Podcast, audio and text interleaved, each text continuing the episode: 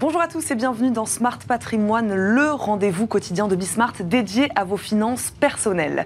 Au sommaire de cette édition et comme tous les mardis, zoom sur les placements alternatifs dans Patrimoine Passion et un focus aujourd'hui sur un investissement dans un produit qu'on connaît bien puisqu'il s'invite régulièrement lors de nos fêtes d'anniversaire ou euh, la célèbre nouvelle année. Le champagne, jusqu'ici, il avait peu la cote auprès des investisseurs qui lui préféraient le vin, mais c'est en train de changer, très protégé grâce à son appellation d'origine contrôlée. Cela fait de lui un produit très qualitatif, rare, luxueux et le taux de rendement moyen de cet investissement peut être très intéressant, vous verrez. Et puis, dans Jeu patrimoine, la location meublée non professionnelle. À quoi faut-il faire attention? Pas tout à fait du Airbnb. Il faut répondre à certaines conditions pour bénéficier de ce statut LMNMP. Statut qui représente d'ailleurs de nombreux avantages, notamment fiscaux. On fera le point en deuxième partie d'émission avec deux experts. Smart Patrimoine, c'est parti. Et d'abord, comme tous les mardis, zoom sur ces placements alternatifs dans patrimoine passion, comme le champagne. Le marché connaît, si je peux me permettre actuellement, une véritable effervescence. Très souvent bu jeune, il est tout de même possible de le conserver plusieurs années, plusieurs décennies, même dans une bonne cave. Ce sont d'ailleurs sur ces millésimes hein, que l'investisseur va se pencher. Nous ferons également le point sur une autre forme d'investissement dans le champagne, celui qui consiste à s'engager directement dans les domaines viticoles. Pour en parler justement, notre invité aujourd'hui, c'est Édouard fondateur du site groupementfoncierviticole.com. Bonjour. Bonjour Eva. Bienvenue dans Smart Patrimoine. Merci beaucoup de nous accompagner aujourd'hui, Edouard Binet. Euh, ah oui, un petit mot avant, évidemment, avant de commencer. L'abus d'alcool est dangereux pour la santé. Je préfère le rappeler puisqu'on va parler de champagne pendant une bonne dizaine de minutes. Donc voilà, je le rappelle. Euh, Edouard Binet, euh, est-ce qu'il faut disposer d'une appétence particulière pour le champagne? Voilà, avant d'investir Est-ce que c'est mieux, en tout cas? Tout à fait, Eva. C'est mieux. C'est un produit de diversification, c'est un produit convivial, plaisir. évidemment, il vaut mieux avoir une appétence pour, pour ce vin pétillant, ce vin festif. Appétence et connaître aussi, voilà, parce qu'on peut aimer, il faut être un fin connaisseur du champagne pour investir dans le champagne. Pas forcément un fin connaisseur.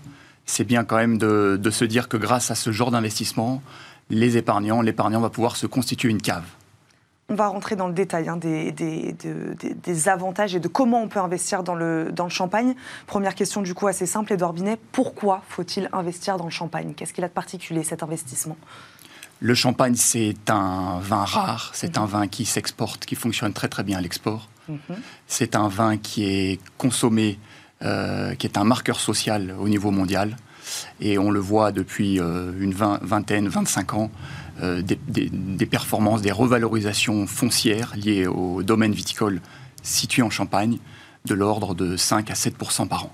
Ok, donc on peut dire que depuis 20-25 ans, grosse performance du marché du champagne. Tout à fait. C'est une appellation parmi les appellations françaises qui fonctionne particulièrement bien. Euh, Édouard Binet, c'est un placement accessible à tous. On va commencer par là. Hein. Voilà, pour ceux qui nous regardent, savoir si on peut investir dans du champagne, euh, voilà, avec presque tous les portefeuilles. Tout à fait. C'est vraiment un placement accessible à partir de 3, 5 000 euros, 8 000 euros un épargnant peut être copropriétaire d'un domaine viticole en Champagne. Copropriétaire, c'est-à-dire avec 5 000 euros, on peut être copropriétaire de, combien de, pourcents? Tout à fait, un petit pourcentage. Et généralement, les groupements fonciers viticoles sont limités à une 80, 150 porteurs de parts. Donc, ce qui en fait un placement convivial, fraternel. Et euh, voilà, généralement, les gens s'engagent pour une part ou deux ou trois, ce qui leur donne droit, a priori, entre 9 et 12 bouteilles par an.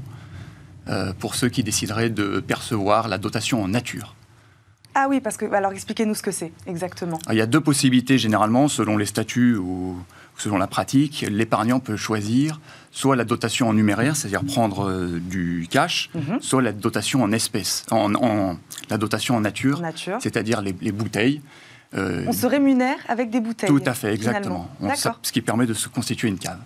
D'accord, d'où le fait d'être intéressé, c'est ce qu'on disait au tout début de cette émission, c'est mieux d'avoir une appétence pour le champagne puisqu'il y a ce type de, rémunération euh, qui est possible.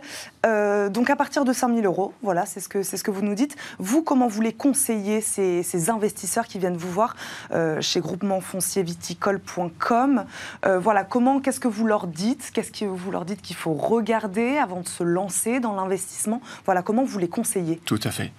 C'est d'abord un placement de diversification, c'est-à-dire qu'on conseillera d'investir Pas seulement dans le champagne. Voilà, exactement. J'allais dire entre 5 et 15% de son patrimoine dans un groupement foncier viticole. Pas plus? Ça peut aller un petit peu plus en mm. fonction de l'envergure financière du, de l'épargnant, mais c'est un ratio pertinent, 5-15 euh, quitte aussi à diversifier non pas sur un domaine viticole précis, mais sur deux ou trois, pourquoi pas, mm-hmm. en fonction de, de, ce qu'il y a actuellement euh, en offre. Diversifier aussi sur les domaines viticoles, oui, c'est ce que vous dites. C'est tout à fait. C'est voilà, intéressant aussi. C'est intéressant aussi parce que toujours cette logique de se constituer une cave. Mm. Euh, de participer aux assemblées générales, donc de faire de l'onotourisme pour aller récupérer sa caisse de champagne avec son épouse, avec ses enfants, mm. discuter avec les autres porteurs de parts, avec le vigneron, comprendre comment il conduit sa vigne, etc patrimoine passion, c'est ce qu'on disait, euh, c'est ce qu'on disait tout à l'heure. Euh, Édouard Binet, quel est le rendement moyen d'un investissement dans le champagne? Je le disais, il peut être des fois très intéressant. Voilà, est-ce que vous avez des chiffres à nous donner? Tout à fait. Le rendement moyen, il est, il aussi entre 1,5 et 2 par an mhm. pour celui qui opterait pour la rémunération en espèces. Dans la pratique, la mhm. plupart des porteurs de parts optent pour la rémunération sous forme de bouteilles, mhm. en nature. Et là, on parle plutôt d'une rémunération de l'ordre de 4% par an. D'accord. Ces deux éléments que je vous donne ici, c'est sans compter la revalorisation du foncier dans la durée.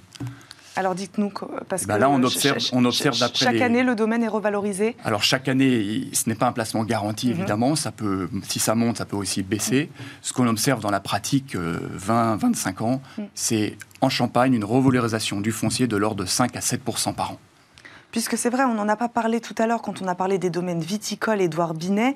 Euh, c'est intéressant aussi puisqu'ils sont euh, moins sensibles. C'est pour ça que l'investissement dans le champagne est aussi intéressant, puisqu'il n'est pas sensible aux fluctuations comme il serait sur un, sur un marché financier. Tout à fait. On peut dire que c'est une valeur sûre presque d'investir. Une valeur refuge, un actif tangible et réel, décorrélé des marchés financiers. Évidemment, c'est aussi ce qui fait qu'en ce moment, depuis quelques années maintenant, le placement est de plus en plus identifié et plaît aux investisseurs. Et revalorisé chaque année, c'est ce que vous dites, en tout cas depuis, c'est un peu la tendance. C'est un petit peu la tendance. Depuis ces 20, ces 20 dernières années. Euh, beaucoup de domaines, combien de domaines exactement en France de Champagne? Dans lesquels, dans lesquels on peut investir? Actuellement, l'offre actuellement, actuellement, nous avons un groupement foncier viticole et un second qui sera lancé le mois prochain. Qui est donc en Champagne évidemment. En Champagne, alors on peut, on peut citer euh, les, secteurs, quelque chose dans Côte des Bars et à venir euh, Vallée de la Marne. À venir Vallée de la Marne, très bien. Quelle est la marche à suivre exactement? Comment ça se passe quand on veut investir dans le Champagne? On commence par quoi? Il faut contacter son conseiller en gestion de patrimoine, mhm. c'est la personne la plus adéquate qui connaît à la fois le produit et évidemment aussi euh, l'offre euh, en cours. Euh, qui va établir un, bilan patrimonial, mhm. s'assurer que c'est en adéquation avec les objectifs de l'épargnant, mhm. et ensuite souscrire un, signer un bulletin de souscription. Voilà. Il, il, est possible, de, avant de s'engager, évidemment, de commander une caisse de champagne, un assortiment euh, de la part du vigneron afin de, goûter, de, s'approprier le, produit, de voir si on est en adéquation, si, ça nous plaît. Est-ce qu'on peut dire que c'est un investissement sur le long terme, Édouard Binet, l'investissement Tout à fait. Pourquoi? C'est un investissement sur le long terme. On le recommande, on le recommande sur au moins 10, voire 15 ans, voire plus. Mhm. Euh, c'est un placement immobilier finalement, c'est propriétaire de, vignes, de terres, de terres viticoles. Oui, vous le comparez à un placement immobilier. Oui, dans le sens où il y a des frais, il y a des frais d'entrée, etc., qu'il faut amortir dans la durée. Ça ne se mhm. fait pas du jour au lendemain, d'autant que on a vu que la rentabilité euh, était ce qu'elle est. Mhm. Donc il faut un certain nombre d'années pour, pour amortir ces, frais d'entrée. Et puis dans la pratique, on observe plutôt les, les, porteurs de parts qui conservent leurs parts euh, et, qui, et qui les transmettent à leurs héritiers. Il y a des avantages fiscaux, oui, parce que là vous parlez d'héritage, justement, il y a des avantages fiscaux aussi à choisir le champagne Il y a des avantages fiscaux, un certain nombre. Euh, alors, il n'y a pas d'avantage fiscal à l'entrée comme mmh. certains autres produits du patrimoine. Néanmoins, euh, au moment de la déclaration fiscale, l'avantage, c'est que l'épargnant ne déclare que sa cote-part de loyer perçu et non pas la valeur des bouteilles qu'il a reçues. Et donc là, il y a un delta, si vous voulez, d'un rapport en, général de, 1 à 4. Donc ça, c'est le premier avantage mmh. et cela relève des revenus fonciers. Le deuxième avantage fiscal, c'est au niveau de l'impôt sur la fortune puisque là, l'épargnant, la base taxable ne repose que sur 25%, que sur un quart de la valeur des parts. Jusqu'à un certain seuil, évidemment, il y a donc un abattement. et même mécanique pour répondre à votre question mhm. en matière de donation, de transmission à ses héritiers. Mhm. Euh, là aussi, un abattement euh, très pertinent euh, dans les, mêmes conditions qu'en matière d'impôt sur la fortune. On a fait une bonne liste des avantages euh, avec vous, Edouard euh, Binet. Quels peuvent être les risques aussi lorsqu'on investit dans le champagne? On l'a dit, moins sensible aux fluctuations euh, des marchés. cependant, on voit de nombreuses conditions climatiques qui perturbent aussi beaucoup ces, domaines-là, notamment ces, ces, deux dernières années. Voilà, ça peut être un risque là aussi. Oui, tout à fait. Il peut y avoir des aléas climatiques, euh, des maladies qui touchent les vignes, etc. Euh, le placement n'est pas garanti, nous l'avons vu. Néanmoins, le vigneron qui a signé un bail rural avec le groupement viticole, donc avec mhm. la société civile, mhm. euh, s'engage, quoi qu'il arrive, à verser son loyer aux porteurs de parts. Donc, Donc alléger le risque. Finalement. Voilà, alléger le risque, exactement. Très bien. Ma dernière question, Edouard euh, Binet, euh, avant de vous laisser. Euh, comment voyez-vous évoluer Donc, vous l'avez dit, grosse performance ces dernières années. comment vous voyez évoluer cet investissement dans le champagne ces prochaines années? En progression à moyen, à moyen, terme, c'est difficile de se projeter quand on voit la situation géopolitique, mmh. évidemment. Maintenant, euh, à long terme... c'est quelque chose qui plaît beaucoup à l'international. C'est vrai qu'on en a très peu parlé dans un contexte géopolitique C'est pour ça que c'est important d'essayer de, faire la part des choses dans ce contexte. Si on, si on va au-delà de cela et qu'on qu'on a une vision vraiment long terme, euh, il y a de toute manière un enrichissement mondial, une montée des classes moyennes. Donc je disais tout à l'heure que c'est un marqueur social de consommer du champagne dans le mhm. monde. On a des marchés qui sont à l'export, qui sont identifiés, qui fonctionnent depuis des années le, Royaume-Uni, euh, les États-Unis, le Japon, mais aussi l'Asie dans son ensemble, l'Amérique latine qui consomme de plus en plus de champagne. Donc euh, cette tendance, elle est forte, elle est concrète, et on espère évidemment qu'elle va euh, continuer, se poursuivre. On va terminer là-dessus. Merci beaucoup, Edouard Binet, d'avoir répondu à nos questions aujourd'hui. Je le rappelle, vous êtes fondateur du site groupementfoncierviticole.com.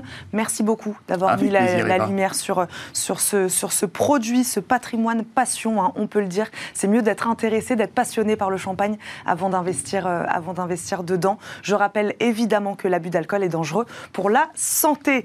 Tout de suite, c'est Enjeu patrimoine.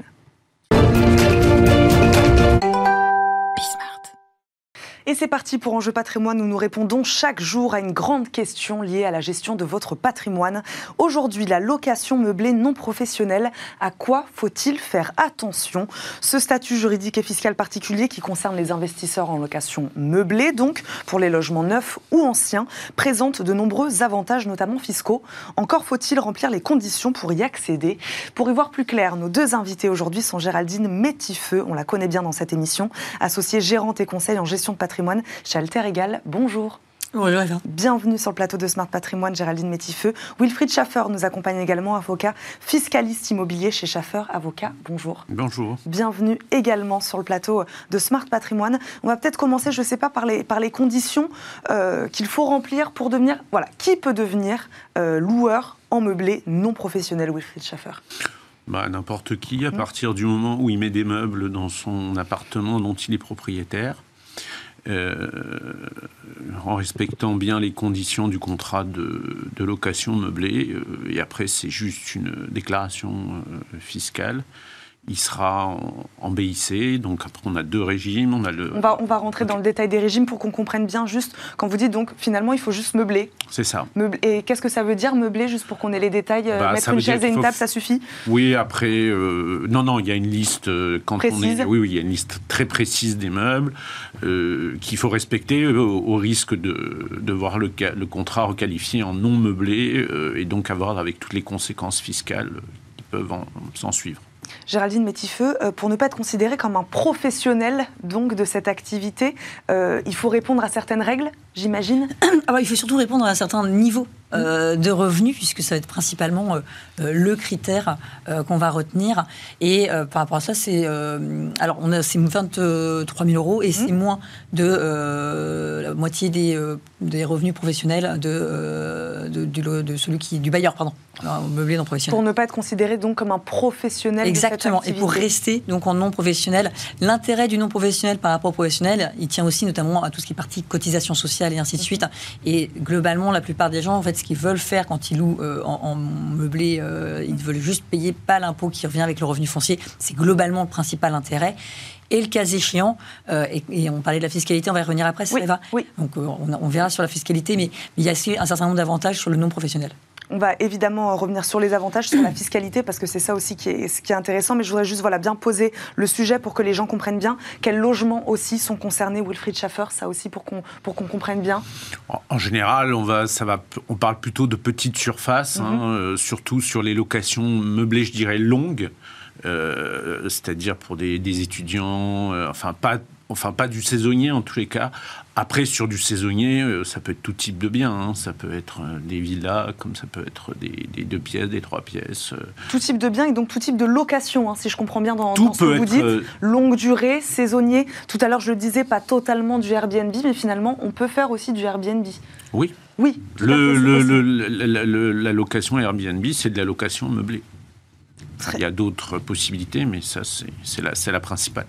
Géraldine Métifeux, comment euh, ce statut est-il imposé? Alors, vous commenciez à rentrer, euh, à rentrer dans le détail. Oui, alors juste pour revenir sur ce que disait euh, Wilfried, nous, dans, sur Alternagal, le, concept de Airbnb, bon, d'abord, dans les grandes métropoles françaises, c'est quand même assez compliqué désormais de pouvoir y accéder, hein, parce qu'on on entend bien le problème de nuisance, on entend bien aussi le concept de concurrence déloyale avec les hôtels et ainsi de suite. Donc, il y a quand même des, des, points sur lesquels nous, on ne rentrera pas par rapport à cela.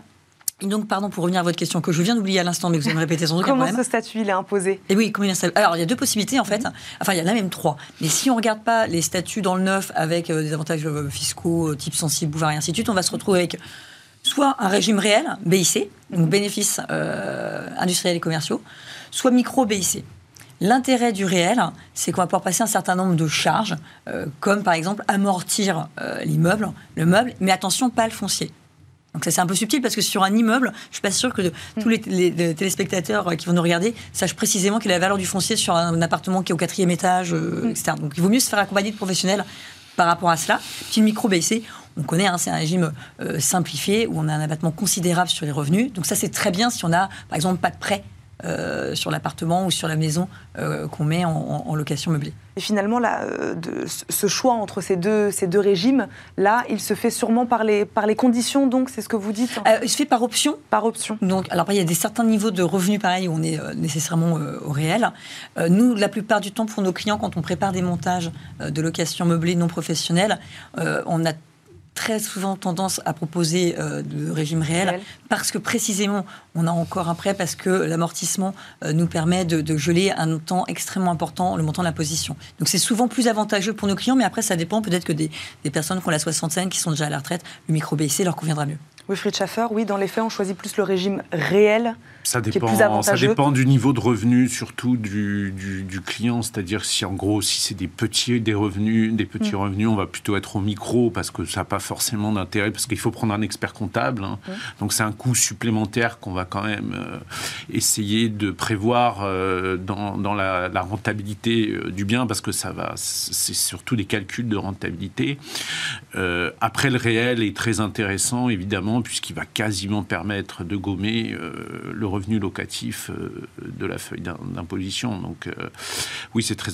Là où ce qui peut être très intéressant aussi, c'est pour des gens qui ont déjà du patrimoine, mhm. euh, d'avoir une sorte de, de, de, restructuration, ce que nous on fait, on fait souvent, c'est-à-dire qu'ils ont par exemple un certain nombre de biens en nu, ou alors ils ont des meublés, mais des meublés qui sont très anciens, donc sur lequel le taux d'amortissement est quasiment à bout. En gros, c'est 20 ans, on dit à la louche, pour, pour dire que donc des fois, il y a des intérêts à, vendre certains biens pour en racheter d'autres ou en passer certains qui sont de nus en meublé.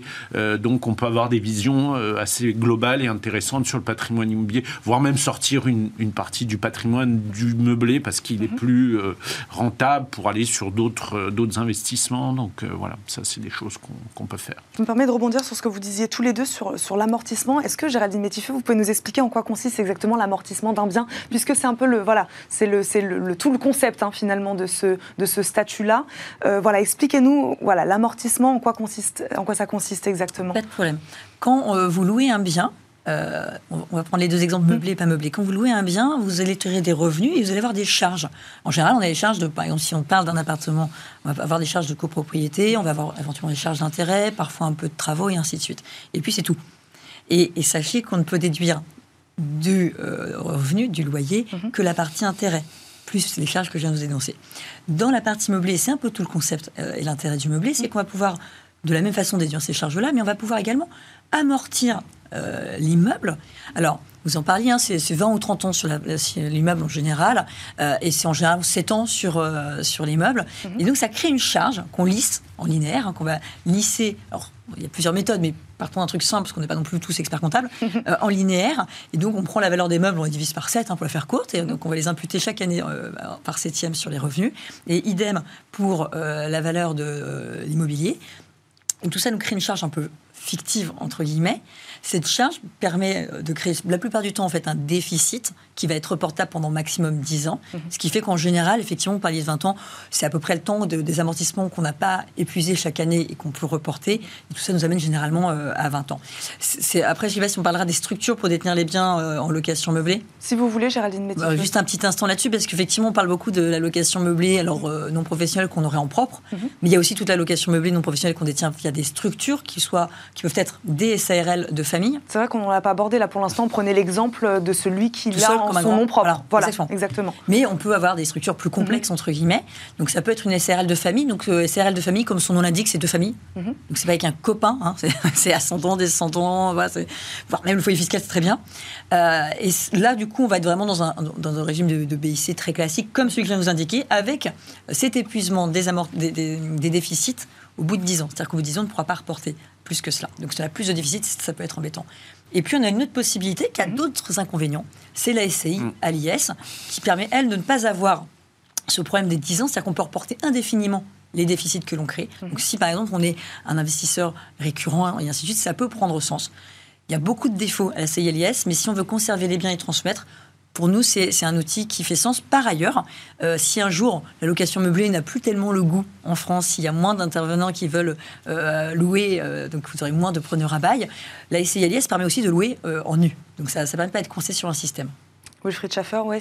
Alors il y a deux choses. Il y a, il y a une troisième structure qui permet de s'associer avec des non-membres de sa famille, c'est la SNC, à l'IR qui est une peu de, gens, peu de gens le savent, mais ça peut permettre. Alors il y a une, contrepartie, c'est qu'on est indéfiniment responsable sur son patrimoine personnel, mais en général, si c'est bien fait, si on met pas plus d'un bien et que on structure relativement bien son opération, on peut même mettre des sociétés à l'IS qui sont euh, derrière pour pas avoir ce problème de, de, de, remonter en cas de déficit de la société sur son patrimoine personnel.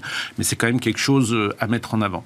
La deuxième chose, c'est que euh, sur certaines opérations, par exemple pour relancer de l'amortissement au bout de 20 ans, on peut faire euh, Parfois, moi, je conseille à des, à des clients, si le banquier suit et prête, de se faire une revente à soi-même, ce qu'on appelle les OBO familiales, c'est-à-dire qu'on crée une structure euh, SARL de famille dans laquelle on va mettre euh, les parents et des fois les enfants. Ça permet de faire de la transmission, puisque les enfants vont toucher le loyer. Alors après, on fait des, on voit les parts, la répartition, etc. On peut faire des démembrements, enfin, on peut faire des choses intéressantes.